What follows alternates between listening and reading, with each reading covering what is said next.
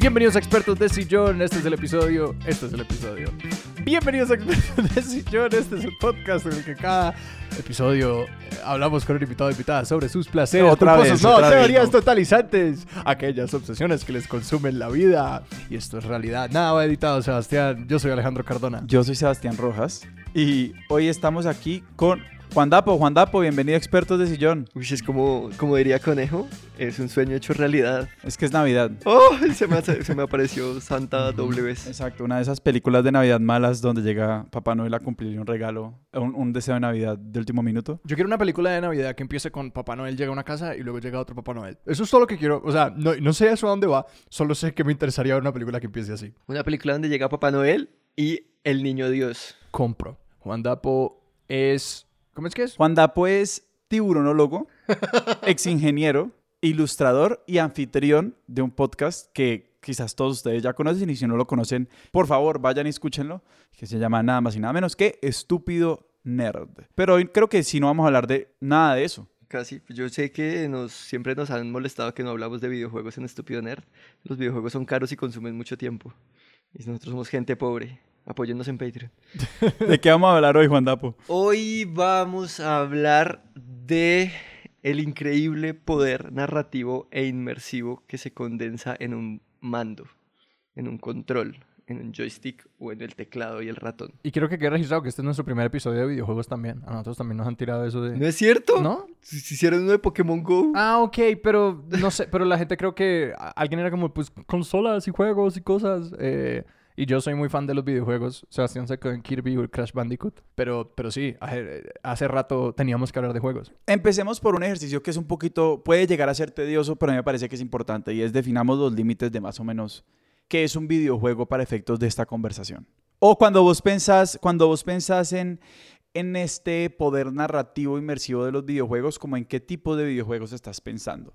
Porque Ujú. creo que ya de ahí entrada estás como tejiendo un- un- algunos, algunos límites entre, entre categorías de, de juegos. No, y que, y que, por ejemplo, yo inmediatamente no pensaría en Pokémon Go, pero es correcto, es un videojuego. Pero sí, sí estaba pensando desde Candy Crush, desde Tetris, hasta The Last of Us, hasta una eh, The Walking Dead de Telltale, que te está contando una historia y tú estás dando clic a un botón. Eh, sí, los videojuegos son básicamente un programa de computador eh, adaptado, pues, o porteado, o hecho para consolas, para celulares, para cualquier dispositivo con una pantalla, que dé un feedback dependiendo de los botones presionados con una mecánica definida. Eso sería un videojuego. O sea, un videojuego es con un objetivo claro, eso sí.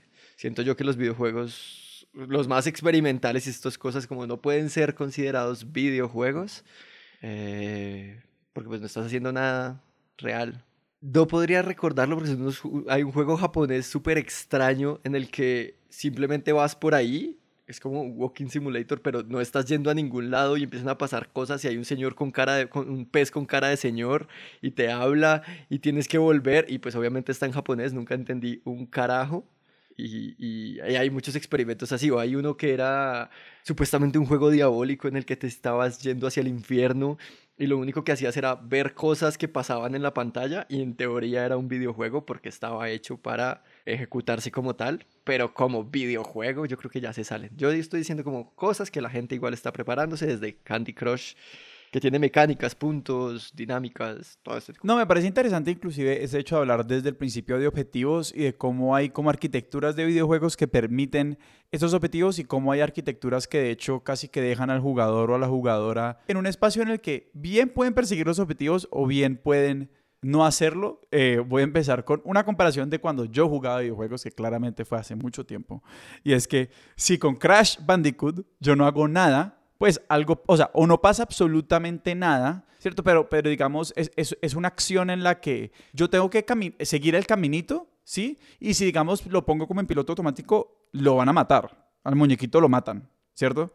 Mientras que en, por ejemplo, Grande Fauto, una cosa por el estilo. También está como toda esta, toda esta gente que jugaba Grande Fauto o que juega Grande Fauto y simplemente no hace lo que se supone que uno tiene que hacer, como salir a matar gente y ya. Y es que ahí es donde creo que está el poder narrativo, ¿sí? Porque cuando estábamos hablando de esto antes, fuera de micrófono, les contaba que ah, para mí era mucho más poderosa la forma en la que cuentan los videojuegos las historias que la que cuentan las series o las películas, incluso los libros. Y es que le dan la posibilidad a la gente de hacer las cosas a su manera, a su ritmo, de, que cada juego, aunque sea, su, aunque sea Crash, aunque sea Candy Crush, es ligeramente diferente para cada persona y cada persona se puede armar toda su narrativa en la cabeza y eso me parece increíblemente poderoso. O sea, de verdad, no creo que sea muy difícil encontrar a alguien que se esté imaginando cualquier cantidad de cosas mientras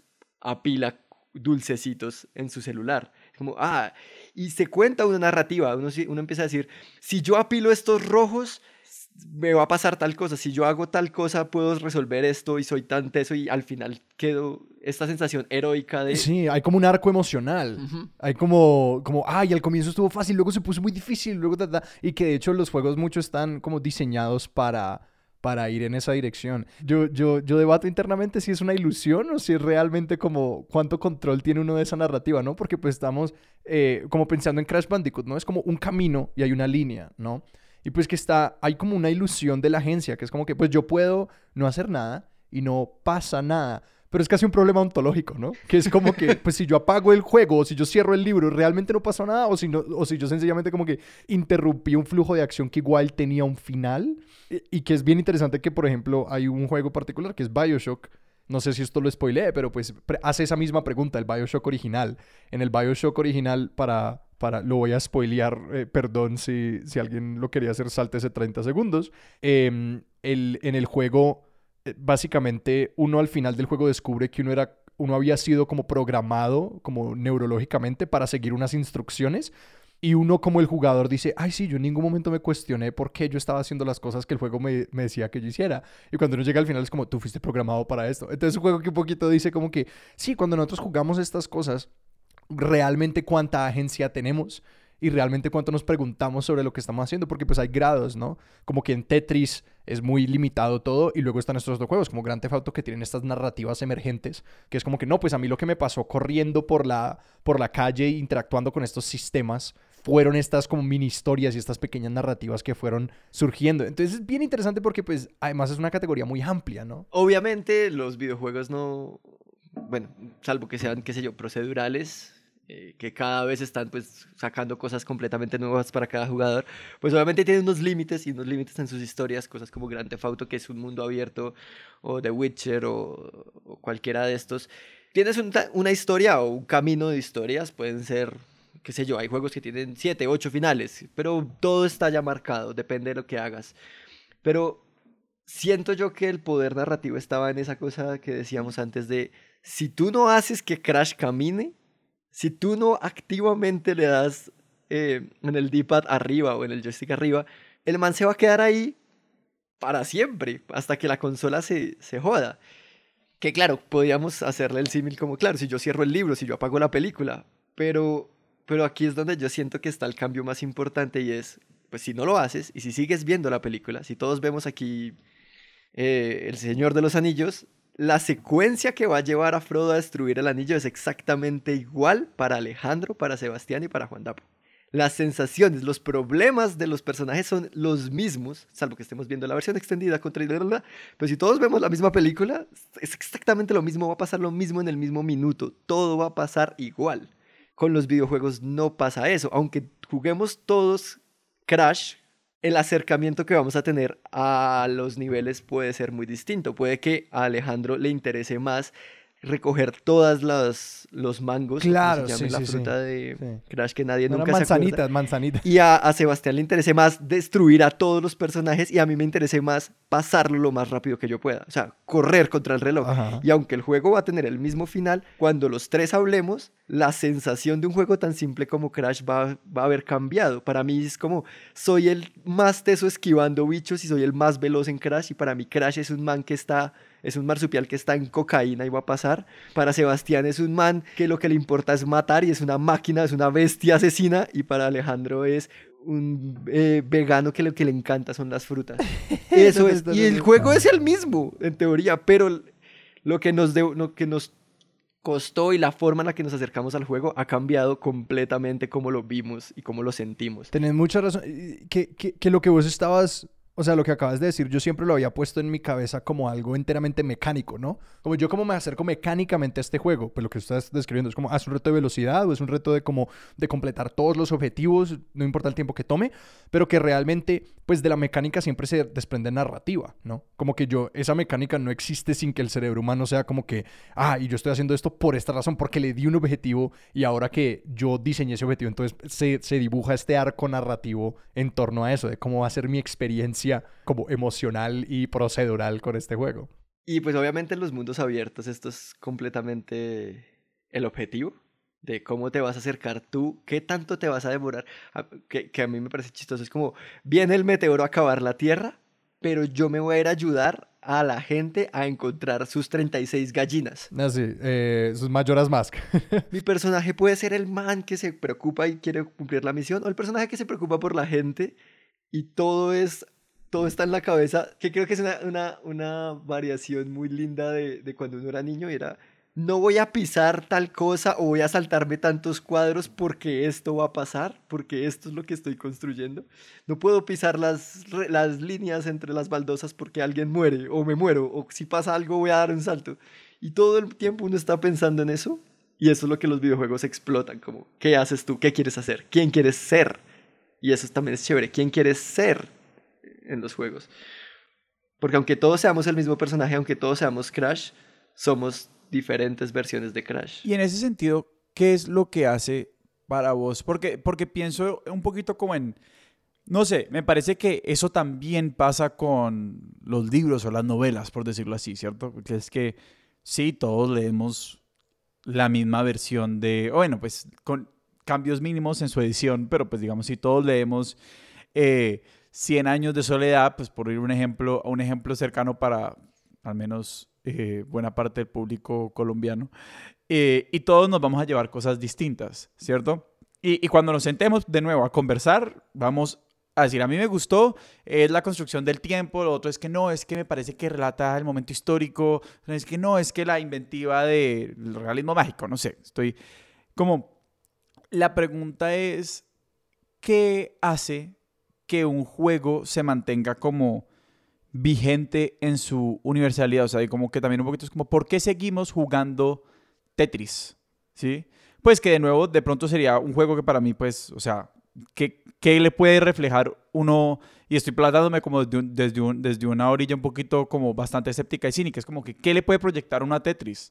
Pues, No sé, pero, pero algo tiene que hacer que lo sigamos jugando eh, no sé cuántos años después de que se inventó. Tetris es un juego perfecto, es un, es un juego increíblemente bien diseñado y pues aquí como, entre paréntesis, es como el secreto de su éxito.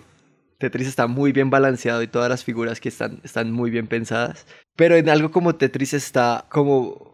Los videojuegos tienen algo que no tiene leer 100 años de soledad y es que el héroe es uno, así sea en Tetris. Tú eres el único responsable de qué tantos niveles cruzas en Tetris. Tú eres el único responsable de qué tan bueno eres. En los libros y en las películas no pasa eso. El héroe es el héroe y tu, tu única responsabilidad es conocer más de su historia. Es una acción pasiva. Las series, las películas y los libros son entretenimiento pasivo. Tú estás recibiendo información todo el tiempo y opinas y sientes de formas diferentes con, eh, si lo comparas con las experiencias de otros, pero solo están recibiendo. En los videojuegos tienes una acción, tú tienes que hacer las cosas para que sucedan. Y, y de todos modos en Tetris hay una cosa muy divertida y es que la gente odia las fichitas que son como eses. Ay, a mí me gusta. O sea, son las fichas más odiadas. La gente y todo el mundo ama al palito. O sea, el palito es El palito es muy el grande, héroe de esta historia. Nunca pasa nada. eh, nadie- Son, son figuras que sirven para cosas diferentes dentro del juego. Pero si me salieran solo palitos, el juego sería. Porque el juego sería mucho más fácil si solo fueran palitos. Si solo fueran S o Z. Y no habría juego. Y no habría juego, claro.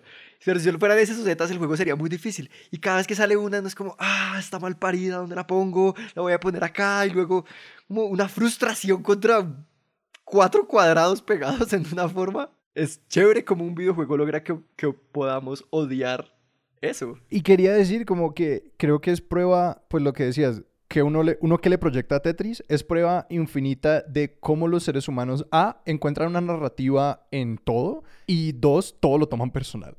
como que son dos cosas que hacemos muy bien. Porque el ejemplo más sencillo que se me ocurre es como que uno va caminando por la calle y ve un pedacito de plástico que uno quiere levantar para limpiar al frente del edificio de uno y en el momento en el que uno se agacha para recogerlo, el viento lo mueve un poquito y eso es dos cosas. Eso es intencional y es personal. No es como que, ah, este papelito gonorrea. Es como que, ¿por qué? ¿Por qué pasa tanto eso? Eh, como que es inevitable, ¿no? Como que uno lo siente. Es como que, ah, esto es una burla y esto ocurrió como con una intencionalidad y es inevitable ver como todos estos personajes en la historia como de yo y el papelito y el viento y sentir unas emociones frente a eso, que pasa lo mismo en Tetris, ¿no? Como que cuando uno le llega el palito cuando es, es como, ah, Deus Ex Máquina, aquí está, como, sí, y cuando llega la, la tuerquita, la, ficha ese, uno es como, ah, ah esto, esto es personal, esto todo es contra mí, ¿por qué el juego me lo quiere hacer difícil? Y que todo es realmente azar, pero que nosotros en nuestra nosotros somos como realmente nunca vemos nada como azar. Como que todo lo vamos organizando en un orden de, ah, primero pasó esto, luego pasó esto, y luego pasó esto, luego pasó esto. Que el verdadero azar es un concepto realmente ajeno a como nosotros percibimos el mundo. Ahora que dices eso, me acuerdo que mi hermano y yo, o sea, pues no sé si esto le puede pasar a todo el mundo, solo pues, como que me dio un flashback a mi hermano y, y a mí, hablando de cuando los juegos iban subiendo la dificultad, no decíamos cómo se está volviendo más difícil, sino la máquina está haciendo trampa. O sea, la máquina, Y la, la, máquina deliberadamente nos odiaba y nos estaba haciendo trampa. No que el juego fuera diseñado así para ser más. No, no, no, no. Estaba haciéndonos trampa para que nosotros perdiéramos. Y la máquina resiente que nosotros estemos ganando. Exacto. Mira cómo. No, no, este juego no funciona. La máquina hace trampa. No, el juego es así. Sí, ¿no? Y, y eso es una creencia muy extendida, como internalizada. Como que yo recuerdo a mi primo poniéndose bravo con FIFA. como algo así. Y es como, ve, el juego está haciendo exactamente. Como que esa sensación de sentirlo como tan personal es inescapable. Ve, y quería dar un pedazo de trivia que a mí me encanta y es uno de los primeros juegos con una curva de dificultad graduada fue Space Invaders, ¿cierto? Y la razón por la que es una curva de dificultad graduada es porque si ustedes alguna vez han jugado ese jueguito, quizás se han dado cuenta de que cuando hay muchos marcianitos en pantalla, se mueven relativamente lento. Y entre uno más marcianitos mata, más rápido se van moviendo y el último marcianito se mueve a toda. Eso era porque cuando la máquina tenía muchos eh, marcianitos en pantalla, se demoraba más en procesar. Entonces se movían más lento orgánicamente. Y entre más uno eliminaba esas figuras, pues era menos código que la máquina tenía que correr. Se movía más rápido el marcianito. Y los diseñadores se dieron cuenta, wow, eso es re emocionante. Como que es muy emocionante que cuando solamente cada uno se mueva toda. Y hicieron eso parte del código que no lo era inicialmente. Y eso fue lo que como que generó esa primera curva de, uy, esto se siente de cierta manera, como que fue algo que observaron en la naturaleza. Cuando la máquina lo hacía más difícil por, por casualidades de la máquina, se sentía como ese arco emocional de que estamos llegando a un final, de que estamos llegando a un punto. Y que es necesario completamente para los videojuegos. O sea, para la narrativa que tenemos nosotros como humanos, es completamente necesario que los juegos cada vez sean un tris más difícil, pero jamás demasiado difíciles, que es el juego del diseño del video, o sea, el, juego del diseño de videojuegos. Ah, es la gracia del diseño de videojuegos porque si Tetris siempre fuera a la misma velocidad y siempre te botara cuadrados, pues a los, a los cinco minutos no estás jugando Tetris. Pero si Tetris empezara a la máxima velocidad y perdieras, o sea, si el primer cuadro que ves como perdiste ya, es como, man, no quiero jugar más esto. Y es jugar con las expectativas de, nosotros como los héroes de cualquier historia, desde Candy Crush, desde Tetris hasta The Last of Us, hasta incluso hasta Bloodborne o Demon Souls o Dark Souls, que, es, que son juegos que son objetivamente y planeadamente difíciles, como la mecánica de Dark Souls de todo tiene que ser preciso para poder vencer está planeada y puede frustrar a muchos jugadores. Pero a los jugadores que no los frustran son estos jugadores que les gusta el reto, que les gusta perder, perder, perder, perder. Aparte de los videojuegos es una cosa de que valoramos como, como jugadores. Y perdemos tantas veces, o sea, nos dan tanto palo solo para que cuando logramos cruzar, para cuando logramos resolver lo que sea que estamos resolviendo, vencer al villano que estamos eh, con el que estábamos peleando, el nivel de satisfacción sea enorme. No, y que en esos juegos de dificultad graduada, yo me acuerdo jugando Ninja Gaiden, que es un juego imposible. Y me acuerdo la primera vez como matando al primer villano me demoré, sin mentirte, tres horas. Como que un nivel que uno se puede pasar en 10 minutos, como me demoré tres horas pasándomelo. Y la segunda vez, como uno genuinamente volver a un nivel y como, no, lo maté en la primera o el segundo intento. Y que eso, sí, es como una experiencia muy diferente, pero que no todo el mundo está para eso. Entonces, no todos esos juegos son para todo el mundo. Y que hay una intencionalidad en eso. Hace poquito jugué un juego que se llama They Are Billions, que es como de sobrevivir a ole- oleadas de zombies y las curvas de dificultad eran horrorosas. Como que era un juego que era aburrido a ratos y luego súbitamente se volvía casi imposible. Y pues sí, era sencillamente mal diseño de videojuegos, como mal hecho. Me gustaría que nos devolviéramos un momentico a explorar las bases del diseño de videojuegos, o sea, cuáles son todos estos elementos que se tienen que conjugar para crear un buen juego. Porque me parece que es algo que, que cuando, cuando pasa se siente como muy natural y es como, ah, sí, claro, la curva tiene que ser así, esto tiene que ser así. Y siempre me hago la pregunta de qué me estoy perdiendo. O sea, como, ¿de qué es lo que me estoy perdiendo por no jugar estas vainas? Y yo sé que hay un arte, yo sé que hay mil cosas hermosas detrás, pero, pero quisiera como al menos saber desde como, desde los elementos formales del- de los juegos, como qué hay ahí que haga que uno diga como que esto es una obra maestra de diseño de interacción. Yo no sé si a la gente no le gustan los videojuegos. Eso va a sonar re cliché. Si podemos poner una música de gente que va a dar un consejo que todo el mundo ha dado. Eh, no es que no te gusten los videojuegos, es que no has encontrado el videojuego indicado para ti. Sí, o sea, un- un- los videojuegos son una cosa enorme. Es como decir, a mí no Sí, me gustan las grande. películas, a mí no me gusta la música. No, tú no, te gu- tú no has encontrado el tipo de música que te gusta, tú no has encontrado el tipo de películas que te gusta, tú no has encontrado el tipo de libros que te gusta, tú no has encontrado el escritor que te gusta, el género que te gusta. Un diseño de videojuegos, y por eso hablar de qué, me- qué cosas tienen el diseño de videojuegos, podríamos darnos y quedarnos aquí horas y años, porque pues hay gente que estudia esto como una carrera de Mm. Años y formalizar y maestría y todo. Pero siento que tiene que tener varias cosas. Una es esta, esta curva de aprendizaje que, que Alejandro cuenta, que no es, que no puede ser ni muy alta, ni, ni, ni recta, casi, casi que valoramos mucho que sea exponencial, como que el siguiente reto tiene que ser el doble de difícil de lo que fue el anterior, y así para que el juego siempre te esté dando un tris más de satisfacción al ser un poco más difícil mientras te va recompensando lo que vas aprendiendo todo el tiempo. Cada vez el juego no solo se vuelve más difícil porque tendría, no tendría sentido, sino que con esa dificultad aumentada también tu habilidad como jugador se va recompensada. Eso quiere decir que te dan eh, espadas, que te dan armadura, que te dan poderes en Candy Crush, que te dan tal y tal y tal y tal cosa. O simplemente que tú te vuelves, que tú con cada partida, como en Tetris, te vuelves un tris mejor. Llegas un poco más lejos. Y quiero ser abogado del diablo, pero no al mismo tiempo. Y es que por cada regla que Juan Dapo diga hay una excepción. Y es lo mismo que si describiéramos como qué es una buena película. Es como que, ah, una buena película tiene una trama. Y luego uno muestra una película que no tiene trama. Y es como, ah, no. Como, sí, que uno, a todos estos ejemplos se le puede, pero pues estas son como cosas generales y que son el tipo de reglas y lineamientos con los que luego un diseñador puede jugar, ¿no? Es como que, bueno, ¿qué pasa que si hacemos un juego en el que, en el que uno está cambiando es las reglas del juego?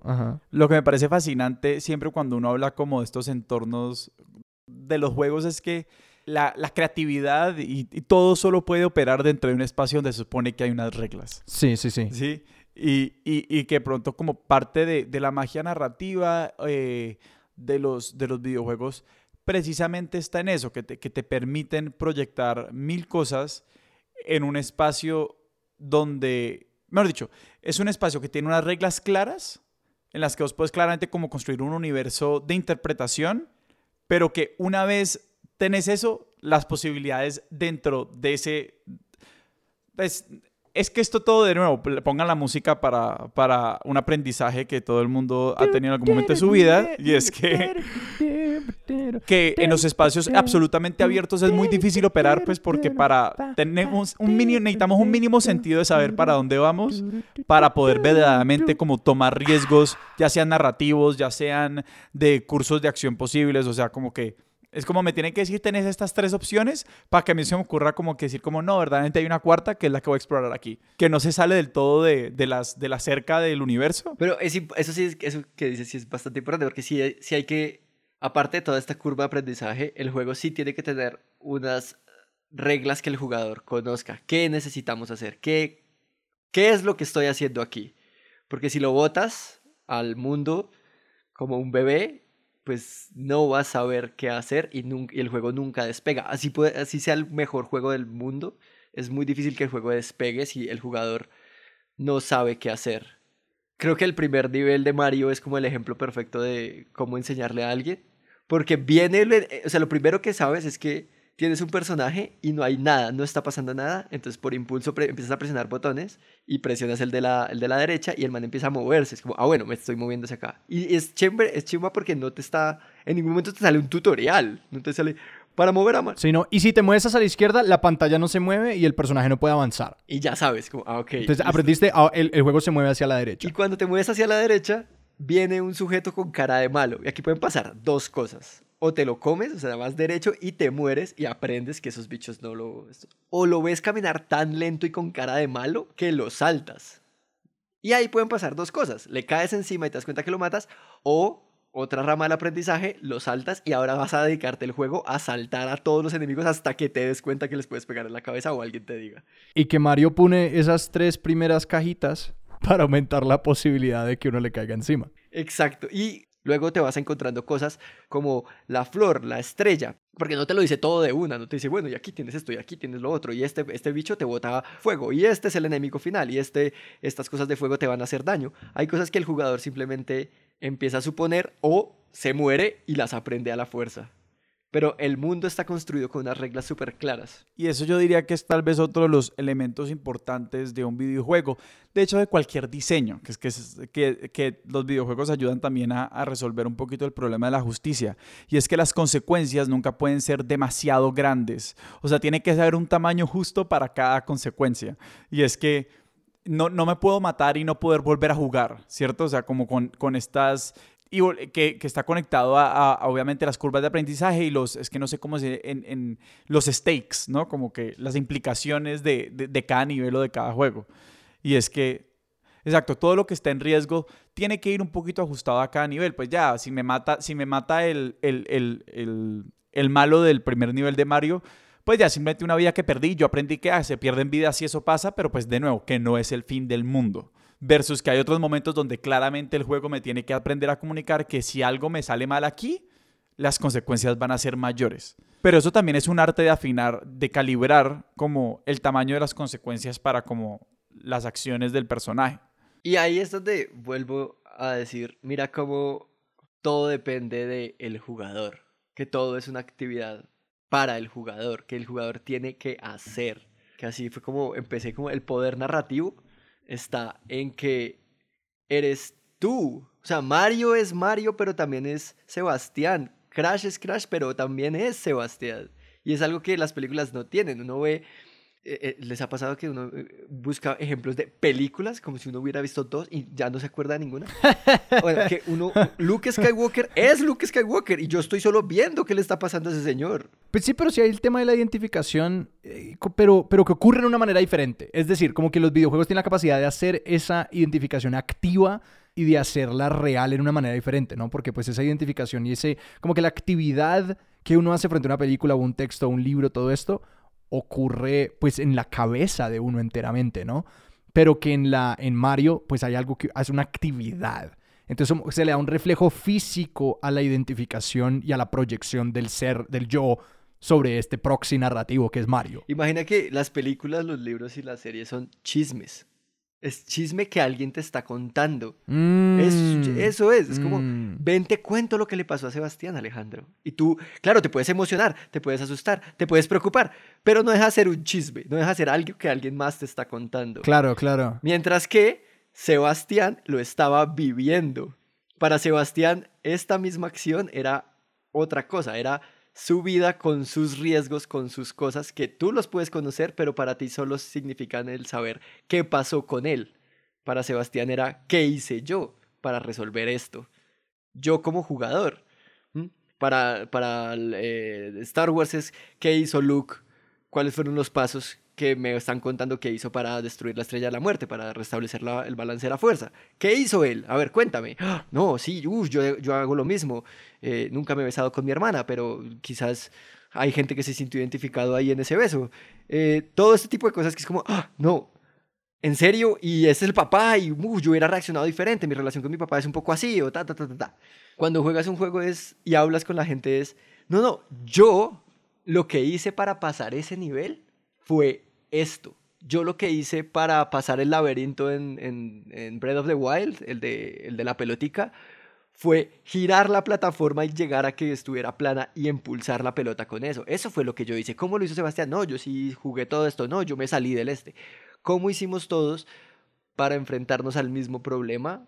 Y el problema cambió. Y ahora nosotros, eso es lo que me parece interesante a mí, que las películas y todas estas cosas son fijas, completamente fijas, están ahí y cualquiera que los que vaya y acceda a ellos va a tener la misma secuencia una y otra vez, con el mismo tiempo una y otra y otra vez. Si yo juego Crash una segunda vez va a ser diferente a la primera vez que lo jugué.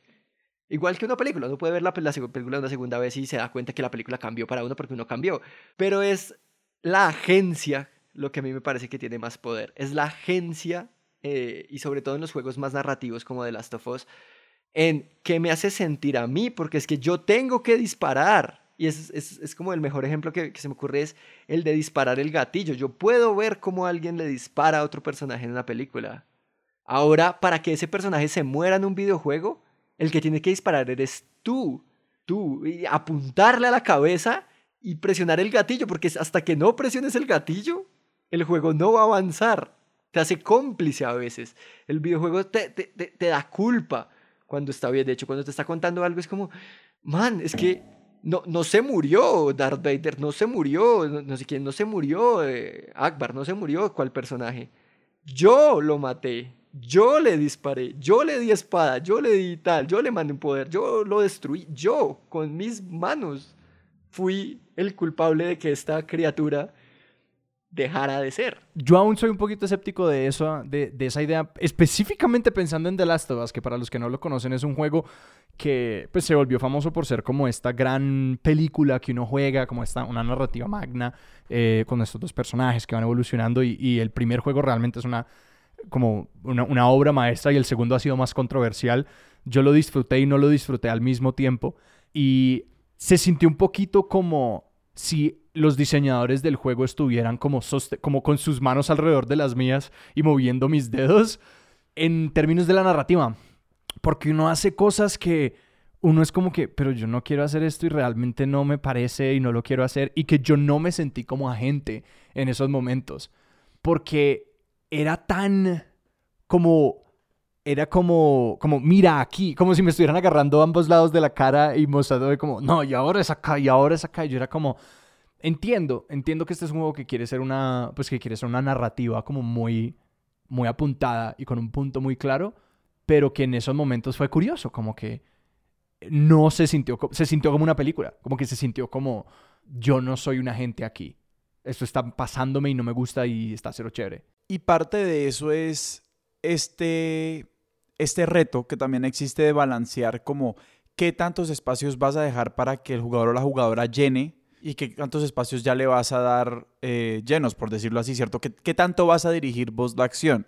Porque claro, si vos le estás moviendo la cámara para la izquierda, para la derecha, como presentando un mundo demasiado lleno dentro del cual como que uno dice, no, pues independientemente de que yo me mueva, o sea, sí, claro, yo estoy moviendo el, el- joystick, el palillo diciendo, me voy a mover a la izquierda o a la derecha, pero el juego ya básicamente me dice que como que para que el juego funcione yo me tengo que mover a la derecha o algo por el estilo.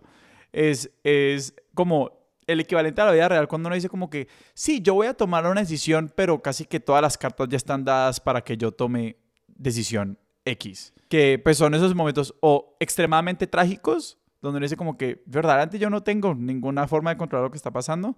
eh, que me parece que ahí sí de pronto los videojuegos pueden quedarse cortos en lo narrativo, porque precisamente la- el consumo pasivo puede llenar de contenido y de significado de una forma muy intencional, como esas cosas que tienen que pasar así tú no quieras que pasen. Mientras que siento que tal vez, y especulando como una persona que no ha jugado un juego de nuevo en años, como eso, eso me imagino que se debe sentir muy poco satisfactorio en un juego, pues porque a la larga yo sé el que lo tengo que hacer y si yo no me siento interpelado por la acción que estoy requerido, como que se requiere que yo tome, a ver como que, eh, ok, voy a hacer esto. No, obvio, o sea... Pues como cuando le dicen como que tiene que ir a esta comida, prácticamente como que te presentan como que te dicen, "Ah, hay que ir a una comida o a o un evento y uno es como que... No me están preguntando si quiero ir o no. O sea, ustedes ya me preguntaron, ya me presentaron lo que va a pasar. Simplemente necesitan que yo como que firme así no quiera. Que es como una arquitectura de la decisión muy complicada. Pero mira que eh, cuando uno llega a, ese, momento en el que el, juego le dice, digamos, el, volvemos a of Us, el juego te dice, tienes que hacer esto, pueden pasar dos, o sea, pueden pasar muchas cosas, pero siento yo que pasan un par de cosas y es, ¿quién era Abby o quién era eh, Ellie para ti? ¿Era una persona que estaba matando a todo el mundo? ¿Sí? Porque tú construiste ese personaje. Aunque el momento sea igual para todos los jugadores, tú sí construiste la mecánica de ese personaje. Entonces entra un poco lo que dice Sebastián. No, pero mi personaje no quisiera matar a Ellie, quisiera sentarse a dialogar porque yo todo el tiempo estuve fue escondiéndome de los enemigos, distrayéndolos y soy una persona que ahora se ve obligada a matar y para mí este es un choque diferente que para el personaje de otra persona que es la máquina de matar. Es como, sí, pues hay que a quien hay que matar, yo voy y lo mato. El momento del juego es lo mismo, la llegada y la, conclusión del juego puede ser muy parecida, pero el personaje que llegó ahí, y el personaje, por personaje me refiero no a Eli o Abby, sino a Alejandro, Juan Dapo o, Sebastián, es otro. ¿Mm? Es un personaje diferente por cómo tú abordaste el juego para llegar a ese momento. ¿Quién eras tú? ¿De qué forma jugaste para llegar a ese juego? ¿Tú fuiste un jugador sigiloso fuiste un jugador ruidoso? Y esto y ese momento te va a llegar de una forma diferente, te va a golpear de una forma diferente. Hay algo que me gusta de todo esto y es que yo estaba pensando, pues hay muchos juegos mm, eh, en la modernidad que han ido capitalizando sobre eso. Por ejemplo, hay un juego como Dishonored que está muy explícitamente diseñado para que uno pueda hacer como lo que decías, el sigiloso, el ruidoso, el jugador castigador, el jugador que no mata a nadie y que el juego está diseñado para reconocer esas cosas, como que distintos logros y modos de juego y consecuencias incluso en las mecánicas de juego como que, ah, pues si uno mata más gente, uno va a ver más enemigos en los lugares, mientras que si uno es sigiloso, pues los enemigos son menos y premia y precipita más el estilo de juego de ese jugador. Y que yo siempre había pensado esas cosas como innovaciones nacidas puramente como de imaginación y experimentación, pero que son muy claramente respuestas a estos patrones emergentes de experiencias con juegos previos que entre comillas no ofrecían esa opción, pero que siempre lo hicieron, ¿no? Pues de, por devolverse al, a Mario, no sé, uno puede ser el jugador sigiloso que sencillamente salta a los enemigos sin matarlos o el que explícitamente se vuelve un poquito para matar a cada enemigo que va apareciendo en la pantalla. Y que como que siempre estuvo allí, es lo que me estoy percatando. Te quería preguntar una por algo ligeramente diferente, que es como la metanarrativa frente al juego que es algo que a mí quizás siempre ha sido mi parte favorita de los juegos y quizás la que extraño un poco ahora que los juegos son, bueno, algunos son menos sociales. Pues antes uno tenía que jugar todo con los primos porque el Nintendo 64 está en la casa de mi abuela. Entonces como que toda experiencia de los juegos se construía comunalmente. Pero que yo extraño mucho, por ejemplo, que mi primo y yo jugábamos Zelda, que es un juego que incluye rompecabezas entre muchos de sus elementos. Y que nuestro gran orgullo era nunca jamás buscar una guía de cómo hacer las cosas. Entonces que habían como estas reglas adicionales y estas cosas que uno como que proyecta sobre los juegos y los arcos de uno. Por ejemplo, yo me refiero a Zelda como un juego con el que yo crecí. como que, ¿no? Que es un juego que como que existió en mi vida y que siempre me ha parecido re interesante como, como la relación de uno como con el juego, pues sí se vuelve eso, como afuera del juego hay una relación con, con el juego y esas reglas adicionales y rituales que uno le mete. O que mi otro ejemplo que me encanta es como eh, como nosotros éramos peladitos que jugaban Pokémon en español en el, en el, en el Game Boy y no podían leer inglés, el conocimiento de dónde se encontraba X o Y Pokémon o de cómo ganar X o Y estadio era como una tradición oral. que era como que el primo de un amigo sabe que si uno cruza estas tres piedritas, allá hay un Raichu. Y en realidad eso era algo que le decían a uno en el pueblo, pero nadie sabía leer inglés. Entonces uno se tenía que enterar por eso. Pero no sé, te quería preguntar por ese tipo de cosas, como por tus experiencias de, de esa narrativa fuera de juego, no sé, con las que creciste o con, con las que han sido más como eh, de mayor impacto en tu vida. La niebla de Silent Hill. O sea, yo no puedo estar en un pueblo donde eh, a una hora donde esté muy, muy nublado, porque a mí algo, algo, hay un- unos nervios que empiezan a dispararse. Sí, Como, sí, sí. Aquí va a pasar algo muy malo, muy malo porque no veo y, y- me recuerda mucho a ese pueblo. Yo, es un juego que amo. Que para los que no lo conocen y yo no lo conozco muy bien, en Silent Hill sencillamente como que cuando entra, o sea, pero es un, es un pueblo que está sumido en niebla y, en- y la niebla es porque pues eso es, eh, pues yo no sé, de, de- de Satanás. La, es muy chistoso, así, así, a lo ñoño. La niebla está puesta porque era, eh, tenía mapas muy abiertos y los, los, los creadores del juego no querían que se viera cuando se arma el, el- el- mundo cada vez que el jugador se avanza. La distancia de dibujado era muy corta pues por la capacidad del Play 1. Entonces pusieron niebla para que nadie viera nada de cómo se, se iba armando el mundo en tu nariz.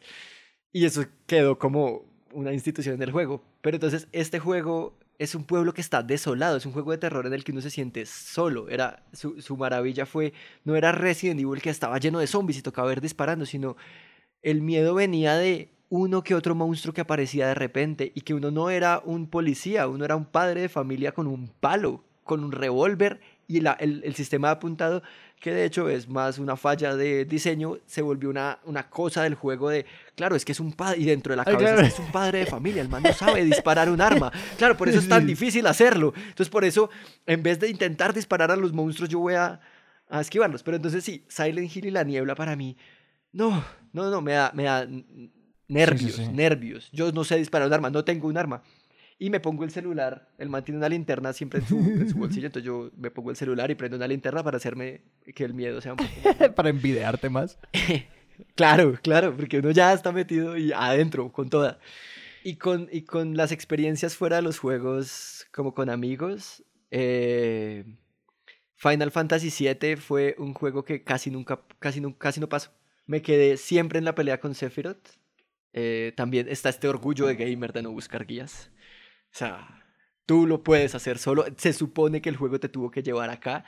Y yo no podía, horas le daba esta pelea varias veces y no podía y no podía y no podía. Y algún día, ya en la universidad, esto fue como rejugar el juego. No, mientras no me tocó rejugarlo, gracias a Dios, pero eh, estábamos hablando del juego y les dije, no, yo nunca pude, nunca pude, nunca pude. El man tenía un poder de nove- que hacía 9.999 de daño y yo no podía. Y era hablando con los amigos, fue como, no, lo que usted tiene que hacer es ponerse este hechizo que casi nunca ha servido para nada y ya con eso.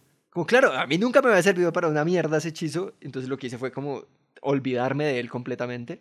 Entonces llegué esa noche a la casa y, y conecté el, el play, conecté, busqué las memory cards, estaba el juego ahí y, y nada, lo, lo pasé y fue, fue memory cerrar un ciclo, fue, fue dejar ir a alguien, como alguien de mi pasado, una, ex, una una ex, ex de mi pasado que me que estaba atormentando. Por fin la dejé ir y todo fue por hablar con la gente.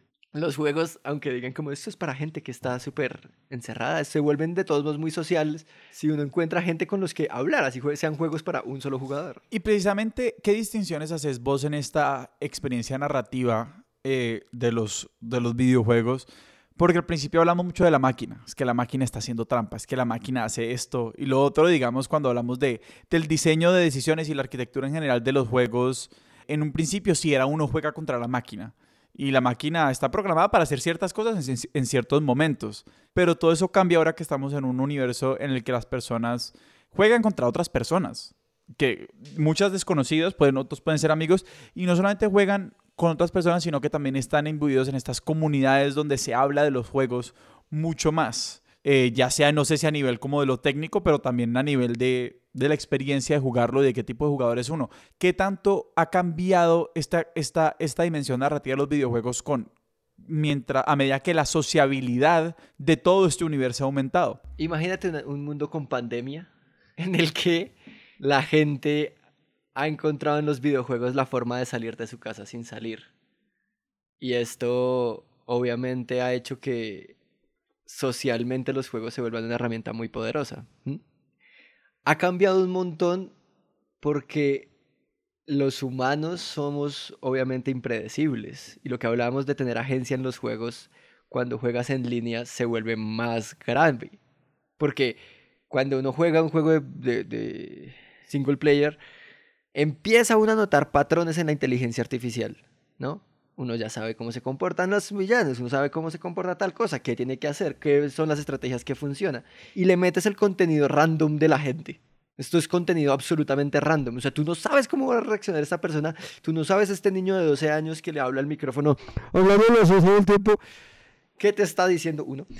Y el juego cambia completamente. Tienes un juego completamente nuevo al, al enfrentarte a otros humanos. Y eso le da una capa distinta cuando ganas, distinta cuando pierdes. Te vuelves el mejor ahora sí. Ahora sí como que e, e, e, el, el, las cosas que están en juego son reales, porque va a haber alguien al otro lado del mundo burlándose de ti. El juego ha cambiado en tanto no me lo puedo tomar a la ligera, o sí me lo tomo a la ligera, pero honestamente tengo que tomármelo a la ligera porque si me va a doler ser humillado por niños de 8 años. Pero por otro lado también están juegos como Animal Crossing, que es como, ven y compartimos lo lindo del jodido mundo, y ven y yo comparto y voy a tu isla, que no sería lo mismo sin que la gente creara cosas, que sería diferente si Ah, pues sí, o sea, la máquina está haciendo estos bichitos, poniendo sus casas y las decora de esta forma, pero todo el mundo tiene la misma casa cuando tiene este bicho. Pues si yo voy a la isla de Alejandro, si voy a la isla de Sebastián, veo cuáles son sus intereses, veo cuál es su sentido de la decoración, de todos modos, puedo ver y puedo compartir con ellos. Y eso crea comunidad y eso crea un ambiente en el que en el que todos podemos sentir que a veces pertenecemos a algo, que es algo que también te dan los videojuegos, como poder entrar a un mundo en el que están otras personas, sean tus amigos o no, y compartir con ellos una experiencia que trasciende la narrativa que el juego quería hacerte porque las narrativas las pones ahora con otros. Así se estén matando, así el juego tenga sus mismas reglas y todo, empieza a ser una mini historia, empiezan a crearse rivalidades, empiezan a crearse amistades, empiezan a crearse cosas que el juego no puede controlar. Y que en juegos de, de un solo jugador o incluso juegos multijugador algo súper interesante que pasa en, en foros o en Reddit o en cualquier lugar donde la gente comparta imágenes, experiencias, ideas sobre los juegos y es que uno esencialmente aprende nuevas maneras de jugarlo. Como que la gente dice, por ejemplo, cuando la gente empezó a postear, yo qué sé, glitches de los juegos, y de todas estas fallas y, y, la gente empezó a buscar fallas en juegos. Y es como que, ah, esto es otra manera de jugar, este es otro objetivo, esta es otra cosa de la cual ir detrás. O que, por ejemplo, eh, hay unos modos de juego en... O, los, o las trampas también, que las publicaban. Ah, sí, los cheats y esas cosas, sí. Y que las... O, por ejemplo, como hay algo muy...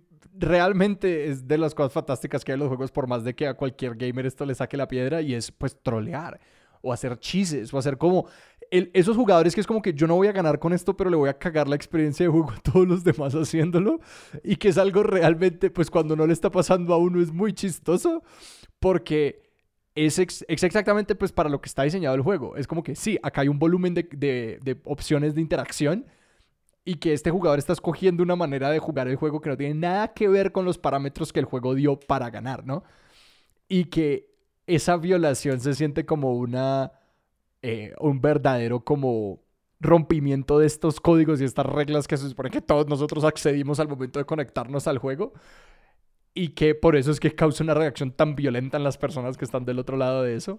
Y está la otra cosa de los streamers. como yo voy a ver a otra persona jugar, que es como los que están del otro lado del stream son los hermanos menores los que nunca les dejaba, o sea, siempre el, hermano mayor cogía el control y jugaba y el otro veía jugar. Son los primeros streamers, eh, pero empiezan a crear los videojuegos este sentido de, de comunidad y, empiezan a decirse, haga esto, haga esto otro, haga...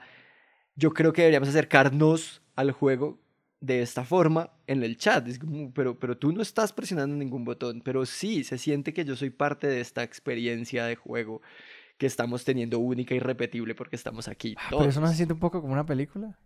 Estoy pensando eso es volver el videojuego una película. Es muy loco. Pues pero es una película a la que le puedes decir al director qué hacer. Es como, no, no, no, Todavía no cortes. Espera, espe- esperemos un segundo más. Veamos qué hay en este otro Sí. cuarto. Es súper interesante porque yo a veces, yo a veces me agarro a mí mismo viendo un stream de algún tipo y es como, ¿qué estoy haciendo? Pero si hay algo, si hay algo chévere o como que uno le saca algo a la experiencia de ver a alguien más jugar, que es, es muy paradójico porque yo entiendo totalmente cuando la gente dice que es una pendejada, pero es curioso. Como que incluso allá uno proyecta, no sé, no sé qué es lo que está pasando enteramente. Pero hay al que sea que diga como que ustedes porque ven streams, yo digo por, porque ven fútbol. Es es lo mismo, es la misma vaina. Lo mismo. Pero me parece que igual es una evolución muy natural si pensamos, si nos quedamos desde el plano de lo narrativo, pues que ha habido una evolución en la capacidad de aprender desde lo narrativo para, digamos, en términos de acceso. Y es que, claro, no sé si esto va a ser como una cosa eh, muy poco rigurosa, como la cronología que voy a construir, pero pues antes existían muy pocos relatos. ¿Cierto? Y la gente como, si los relatos y la, digamos, partiendo de, de las parábolas, pues como estos cuenticos muy, muy moralizantes que existían, que han existido siempre. eh, y es como, eran, eran muy pocos cuentos, las lecciones morales eh, pues eran, eran finitas y muy restrictivas eh, para muchas personas y mucha gente se quedaba por fuera, pero eso era lo que había. Después tuvimos una explosión en la circulación de mil relatos eh, y eso, digamos, ha llenado, ha, ha- ha sido suficiente para la humanidad por mucho tiempo. Y ahora los juegos es, vuelvo a la idea de lo que hablábamos por fuera de micrófonos con Juan Dapo de caminos dirigidos. Estos caminos dirigidos, sí, no son la libertad absoluta, eh, pero al involucrar mucho más a las personas en la construcción de la acción, pues dejan, permiten aproximarnos a las lecciones de una forma distinta y de pronto para muchas personas mucho más cercana. Eh, porque hacer que las cosas pasen para muchas personas tiene unas consecuencias mucho más tangibles en, en su idea de sí mismas que simplemente observarlas. Hay gente que puede aprender todo lo que necesita aprender de ver otras personas hacerlo, ¿cierto? Hay gente que tiene que quemarse la mano.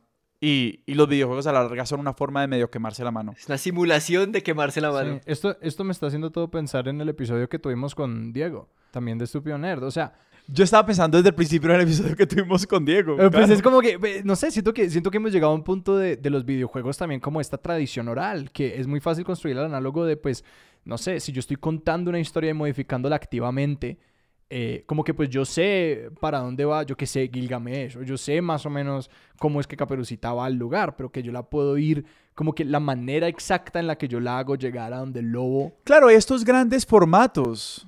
Pues que lo que me hace pensar es que en última, es como que la, la, Hay estos grandes formatos y simplemente se rehusan. No, que yo, yo realmente siento que no existe una experiencia narrativa, o no sé, que no existe ninguna experiencia humana que no sea modulada de maneras muy grandes por cada persona. Que realmente creo que la idea de que todos vimos la, el mismo Coco, o el mismo Frozen, o el mismo, yo qué sé, eh, eh, otra película que no sea de Disney, eh, es una ilusión, es mentira. Como que Encanto. Eh, Colombia. Sí, que no existe. Como que siempre es lo que nosotros hacemos de esa cosa. Y pues que los videojuegos y la tradición oral hacen un gran trabajo de reconocer ese hecho y de darnos como más espacio en donde jugar y de hacer ese juego pues activo, ¿no? Una actividad que ocurre en un espacio pues involucrado de las otras personas, mientras que estos otros formatos que son más como inamovibles transfieren eso, esa actividad a un lugar más como más cerebral o más interior. Sí, o sea, por eso siento que todo el mundo debería jugar de alguna forma videojuegos. O sea, al pensar en que hay una experiencia en la simulación de quemarse la mano que va a abrir cosas en tu vida. Y jugar videojuegos no es jugar de Last of Us y jugar, sí, ser un hardcore gamer y ser. y tener. Jugar videojuegos, descargar videojuegos del celular. O sea, si tienes video- videojuegos en el celular y juegas constantemente, eres un gamer, no dejes que te digan lo contrario. Pero sí hay, sí abre una puerta que todavía, ah, pues que estamos descubriendo, iba a decir, pero no, es pura mentira, que estamos descubriendo de una forma digital. Estamos descubriendo cómo relacionarnos con el entretenimiento y cómo quienes somos en un mundo en el que eh, hay, hay consecuencias, pero, pero que igual puedes apagar, ¿sí? O sea, puedes apagar el juego y decir, ok, yo maté a 36 personas en Call of Duty y, y apago el juego y de esas 36 personas siguen vivas porque son píxeles, porque es código, o son humanos que están en su casa y nu- nunca pasó nada. Pero sí pude explorar de alguna forma simulada y limitada qué emociones me traen estos juegos, qué quién soy yo ante estas decisiones, que me gustaría saber qué pasara, que es algo que uno descubre cuando juega videojuegos, que es como no tengo consecuencias en la vida real grandes, salvo que uno pues tenga algún tipo de problema eh, neurodivergente y, y ya. Pero en la normalidad y no hay una consecuencia gigante, pero sí puedo descubrir cosas de mí mismo. Puedo descubrir cosas en los juegos en los que tengo que decidir si ayudo o no ayudo a la gente, si desenfundo mi arma o no, si ¿qué, quién soy, quién quiero ser, quién podría ser. Podría jugar, es un juego de rol controlado e inmersivo. Es un juego de rol en el que yo puedo comparar mi experiencia con otros, porque en los juegos de rol un poco se puede ir las cosas de madre. Pues es a la larga un, un sitio en el que uno puede, es, es un contexto al cual uno puede casi que construir la propia personalidad y la propia individualidad a través de como simulaciones muy acotadas donde uno puede decir, bueno, me voy a permitir no ayudar a nadie. ¿Cómo me voy a sentir frente a eso? Entonces después de jugar uno dice, no, la verdad, yo me siento terrible si soy el jugador que no eh, salva las personas a buscar sus gallinas antes de eh, hacer lo otro que toque hacer. Mi pregunta en ese sentido es, ahorita hablamos, todo el tiempo se está hablando de, de, de como la, la gamificación o la ludificación de todo. Vos hoy en día ya sabiendo que la gente tiene un celular en el bolsillo todo el tiempo, que como los entornos digitales son mucho más eh, envolventes de lo que eran antes, eh, que tienen consecuencias reales. Eh, cuando la gente habla de ludificación, ¿de qué, ¿de qué estamos hablando? Cuando hablamos de gamificación, estamos hablando de trasladar esa... esa experiencia de recompensa y de eh, sensación calentita que te dan los juegos cuando lo, haces las cosas bien. Y es una cosa adictiva. Eh, de todos modos, eh, de eso, en eso se recuestan los videojuegos, en que tú sigas y sigas y sigas y sigas jugando y que la recompensa sea cada vez más satisfactoria. Entonces, cuando tienes un cualquier, cualquier acción repetitiva, cualquier acción no repetitiva, cualquier acción harta o divertida a la que le agregas un reto, al que le agregas el te voy a dar estrellas, te voy a dar cualquier cosa, haces que la gente se interese porque hay un espíritu completacionista, un espíritu de, de, competencia consigo mismo, un espíritu de lograr la meta que funciona, que no sé qué tan primitivo sea, pero que dieran estrellitas en kinder, eso o esta experiencia es un trauma compartido por toda la humanidad o responde a una cosa humana muy satisfactoria decir, yo lo logré y me dieron un premio por eso. Así el premio no sea real, así el premio sea, toma este sticker de carita feliz. ¡Ja! ¡Ja, ja, ja! Gané. Esta tarea que me parecía una mierda, ahora me dio ah, un rush de, qué sé yo, dopamina, ¿es esto? Me dio alguna satisfacción inmediata. Ahora quiero hacerla otra vez a ver qué más me da. Si me, da, si me vuelve a dar lo mismo y lo mismo y lo mismo, me, aburro. Pero si cada vez me da un poquito más, si cada vez es un poco mejor el premio, ahí voy a estar. Y eso es el secreto, siento yo, de la gamificación de las cosas. De decir a la gente, yo tenía uno en una aplicación del celular que me daba puntos cada vez que metía los gastos que tenía en el día. ¿Sí? Se llamaba no sé qué City. La borré porque no me acuerdo bien del nombre. Luego les paso si quieren buscarla, si les funciona a ustedes. Lo que pasó fue que estaba como tris mal gamificada y yo empecé fue a desmenuzar mis gastos en gastos pequeños para tener más puntos. Cuando empecé a darme cuenta que estaba haciendo eso, la aplicación perdió el sentido para mí, que era controlar mis putos gastos. Entonces, cuando yo ya hacía... Juan Dapo, serías un gran contratista con el Estado. cuando yo me di cuenta que no estaba diciendo, hice mercado y el mercado costó 300 mil pesos, sino compré una cebolla, compré un tomate, compré pan, compré... ¡Eh! Él perdió el propósito. A mí me pasó exactamente lo mismo con un juego que era, ya me, olvidé, ya me olvido de cuál era, pero era como para, era un life logger. Entonces uno como que hacía check-in en los sitios a donde iba y se ganaba stickers si ibas como a un bar, a un museo, como que te daba distintas cosas. No me acuerdo cómo se llamaba. Y yo empecé a traquear como que estoy en la calle 34, ahora estoy en la calle 35, sencillamente para ganar más puntos. Y una amiga era como que pues, estás derrotando todo el propósito de este juego y estás y, está, y no estás generando como el registro que se supone que es esas cosas. Y yo era como, pero mi cerebro no funciona así. Mi cerebro es una máquina adictiva fuera de control que quiere todos los puntos y ninguna diversión. Y, es- ese es- y esa, es la, esa sería la, esa es la falla de la gamificación. Y eso es que es muy curioso porque claramente hay esta distinción muy clara como dentro de las reglas formales y las limitaciones formales de cualquier sistema y como cualquier eh, universo de interacción y como un poquito lo que llaman como el espíritu de la norma. Pues hablemos, Pati. Y como siempre está esta discusión de como yo no estoy rompiendo la regla como está escrita o como la formalidad, yo no le estoy rompiendo, yo estoy eh, registrando los datos de mis gastos. La aplicación nunca dice que hay que registrarlos, no sé, de manera general o de manera específica. Sí, hay otra persona dice como que, pero entendés que estás, eh, que, que estás rompiendo las reglas. Hablemos de exceso y de adicción. Es que pues, de lo que estamos hablando. Porque pues, yo, yo personalmente me he tenido que retirar de muchas cosas de videojuegos porque no lo puedo manejar. Y tengo muchos amigos que es lo mismo y que pues también los videojuegos son un poco un- una bola de nieve salida de control que se vuelve difícil de manejar precisamente porque cuando están bien diseñados se pueden volver estas máquinas de recompensa que pueden eclipsar todo esquema de recompensa que existe en la vida real y que se vuelve un genuino problema. Y no sé si vos has tenido alguna experiencia así, pero pues que dijiste, me tocó desinstalar la aplicación, lo cual es una experiencia con la que me identifico muchísimo. Pues obviamente el juego no me iba a penalizar por meter mis gastos. El juego no sabe que yo estoy haciendo trampa. ¿ah?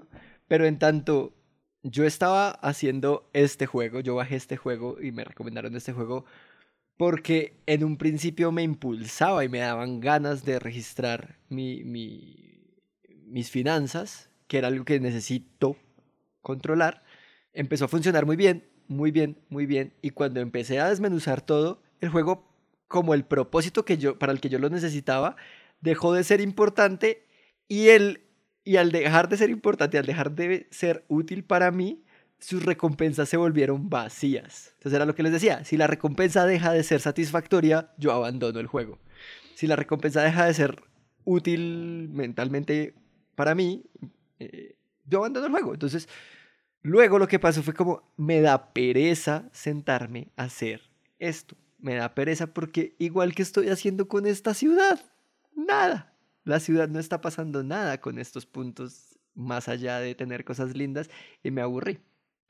Esas, esas- es que esa es mi experiencia más grande, como los juegos que se vuelven rutinarios empiezan a hacer que el jugador les dé la espalda. Y pasa en todos los niveles. Pasa en copias de Tetris mal hechas hasta Marvel's Avengers, que es un juego que le metieron toda la plata del mundo y lo único que hacía era, lo único que tocaba hacer era pegarle a gente y abrir cofres. Es un juego de millones y millones de dólares, gente detrás. Salió al mercado, le hicieron súper- un bombo y una publicidad enorme. La gente lo jugó, lo pasó y lo abandonó. Sí, yo tengo un primo que todavía juega eso. Bueno, sí, obviamente, siempre hay alguien, siempre hay alguien, pero, pero perdieron al 90% de sus usuarios. Sí, sí. Entonces, sí, eh, eh, el problema de los juegos, que es un problema de, de todos modos de, de cómo ha- haces la narrativa para el juego, sigue siendo eh, muy parecido al de, al de los otros eh, medios de entretenimiento. Es como, si la película te aburre tanto, tú dejas de verla. Si el libro no está escrito de una forma satisfactoria para ti, tú dejas de leerlo. ¿Sí?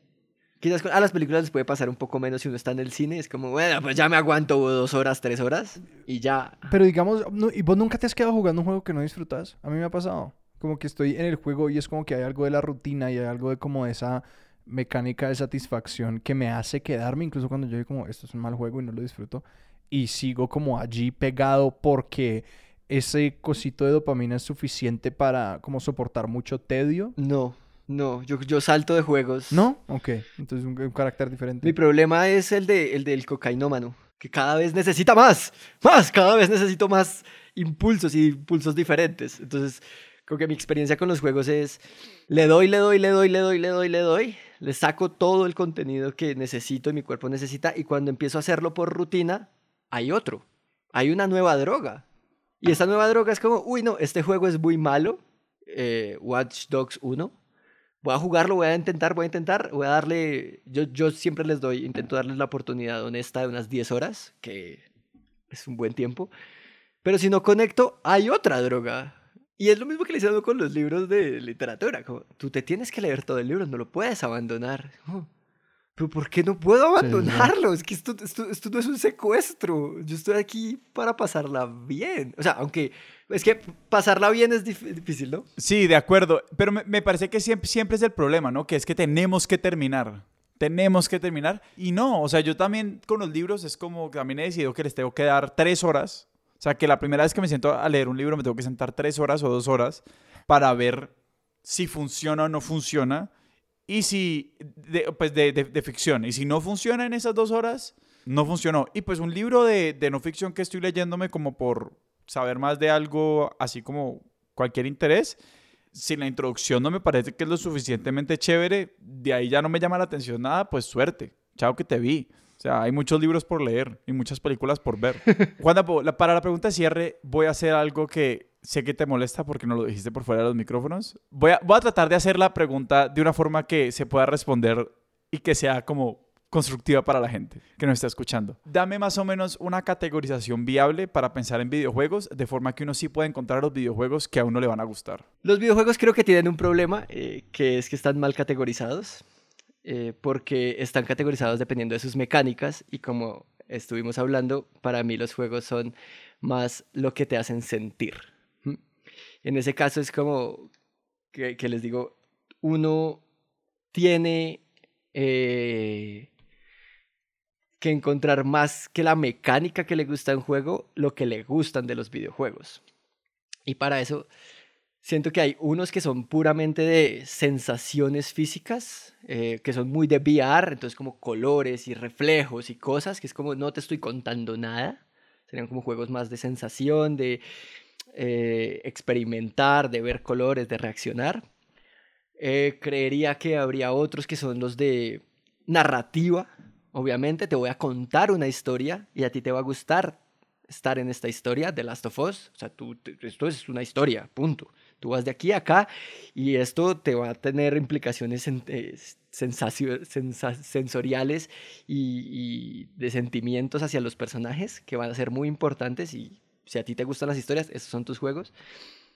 Otros como Grand Theft Auto, que serían como de fantasía, de mundo abierto, de llámalo como quieras, que es haz, sé, ve, veamos. O sea, el mundo está construido con unas reglas. Hay unas reglas de policía, hay unas reglas de comportamiento, hay unas reglas de compra y venta de objetos.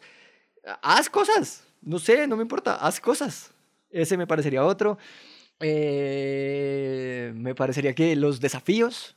O sea, a mí lo que me interesa es que el juego cada vez sea más difícil y yo sentirme cada vez más pro. Que, está, que el ejemplo que les puse fuera de micrófono fue eh, Dark Souls. Si la gente cree que sus juegos son medievales, realmente son de desafío, entonces está perdiendo de Cuphead, que es un juego de otra mecánica. Y que está, están estos desafíos mecánicos y luego los desafíos mentales, pues como el rompecabezas versus el que es como que no, tenés que, es una, es una cosa de ejecución. Habilidad. en Dark Souls es como que un niño pequeño sencillamente nunca va a poder con eso porque toma mucho tiempo como desarrollar la, desarrollar la motricidad. Lo mismo una persona que tristemente eh, una consideración siempre para jugadores nuevos es que toma muchos años como tomar, adquirir la proficiencia para jugar un juego como Dark Souls. Esos serían como de desafío. Ujú. Otro creo que es competitivo.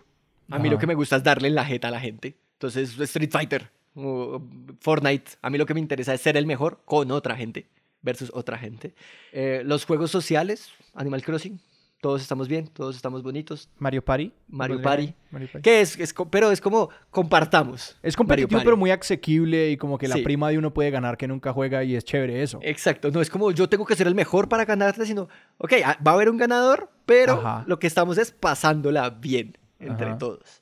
Creatividad, Mario Maker, obediencia, que es como Tetris, yo tengo que seguir una serie de pasos, y juegos de simulación, diría yo.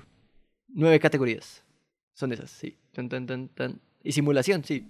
Construyo un carro, manejo un carro de aquí a allá, manejo un avión, Microsoft Flight Simulator, eh.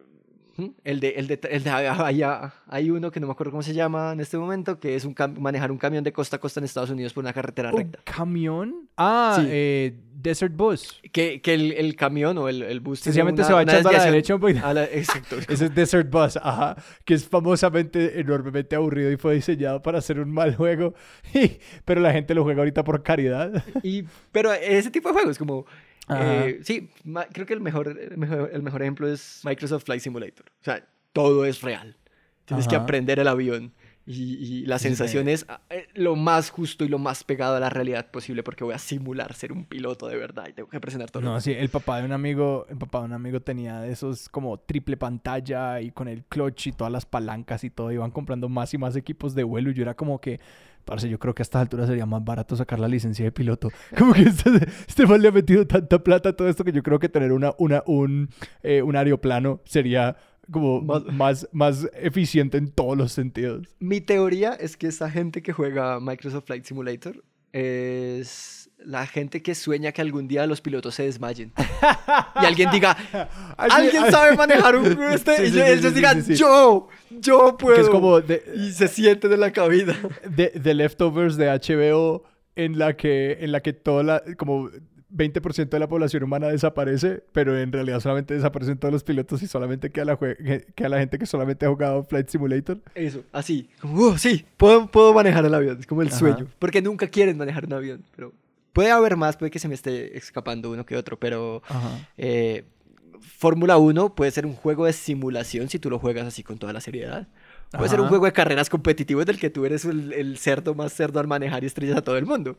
Pero a ti puede gustarte es la realidad de la simulación y al otro puede gustarle son las carreras. Y este juego, ok, eh, Sí, lo bonito de eso es uno puede ir encontrando esas categorías y además como que, y pues hay muchas intersecciones y cosas, como que a mí me gustan los juegos de supervivencia que tienen, yo qué sé, eh, elementos sociales, como que un, un- un juego cooperativo de supervivencia, es como que ya, eh, eso es lo mío. Y como que uno va descubriendo cuáles son esas cosas que uno saca. Juan Dapo, si la gente quiere seguirte a vos y a tus proyectos en redes o encontrar Estúpido Nerd, si no lo hacen ya, si no lo siguen ya, eh, ¿a dónde los podemos apuntar? Para Estúpido Nerd, arroba estúpido raya nerd en Twitter y para el resto de cosas pueden encontrarme en arroba Juan Dapo, menos en Mercado Libre, el, mercado, el Juan Dapo de Mercado Libre no soy yo. Eh, por si les interesa comprarle algo a Juan Dapo, yo no estoy vendiendo nada en Mercado Libre. Y, y ojo, y ojo que ese man eh, te manda cajas de iPhone vacías. Ojo. Sí, es una porquería. Eh, sí, en todo lado como Juan Dapo o en arroba estúpido raya piso nerd. Juan Dapo, muchas gracias por estar aquí. Muchísimas gracias, hombre. Gracias a ustedes por haberme invitado a hablar de videojuegos. Fascinante y quiero decirle a nuestros oyentes que después de este episodio vamos a tomarnos una pequeña pausa para organizar la próxima temporada de Expertos de Sillón. Así que por un par de semanas no nos van a encontrar. Si ya están suscritos a nuestros canales no se va a bajar un episodio automáticamente. Pero que muy pronto no va a ser una pausa larga. Estaremos de vuelta con más episodios de Expertos Y de que si Sillón. son nuevos al feed. Juan Soy el final de está bien, temporada, soy el final de temporada de Expertos de Sillón. Así es.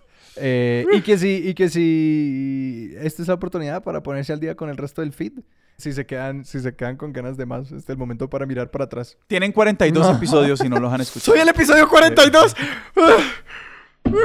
Así el significado de la vida ¿Qué del es, es- universo y de ¿qué todo es lo esto demás. tan nerd que me acaban de dar? No puedo creerlo. Dios. Sebas, a nosotros dónde nos pueden encontrar en redes. En Twitter estamos como experto, arroba expertos sillón. En Instagram como arroba expertos de sillón. Eh, y tenemos nuestro correo electrónico que es expertosdesillón arroba gmail.com. Nuestra música es de Juan Esteban Arango. Nuestro logo es de Sebastián Márquez y Expertos de Sillón es un proyecto de Sara Trejos, Alejandro Cardona y Sebastián Rojas. Yo soy Alejandro Cardona. Yo soy Sebastián Rojas, esto fue Expertos de Sillón. Hasta la próxima. Yo soy Juan Dapo y adiós, estúpidos nerds.